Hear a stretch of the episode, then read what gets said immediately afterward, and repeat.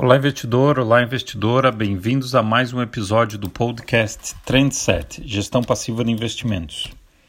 No episódio de hoje, eu gostaria de comentar com vocês qual foi a rentabilidade da minha carteira agora no fechamento de fevereiro de 2023.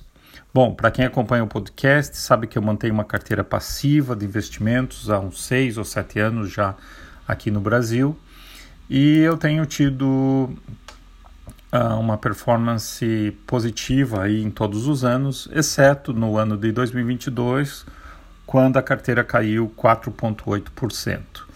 Bom, a carteira também é constituída basicamente de uh, em torno de 47, 48% em tesouro direto, depois a segunda maior posição em torno de 33% em ações internacionais, o ETF que segue o o índice S&P 500 da bolsa americana, depois em torno de 19% em fundos imobiliários e por fim alguma coisinha quase que relevante em criptomoedas.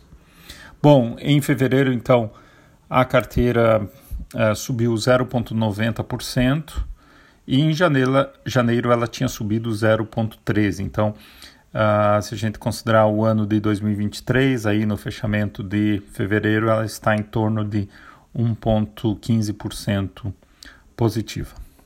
Bom, e a sua, como é que está? Uh, espero que tenha ajudado e até o próximo episódio.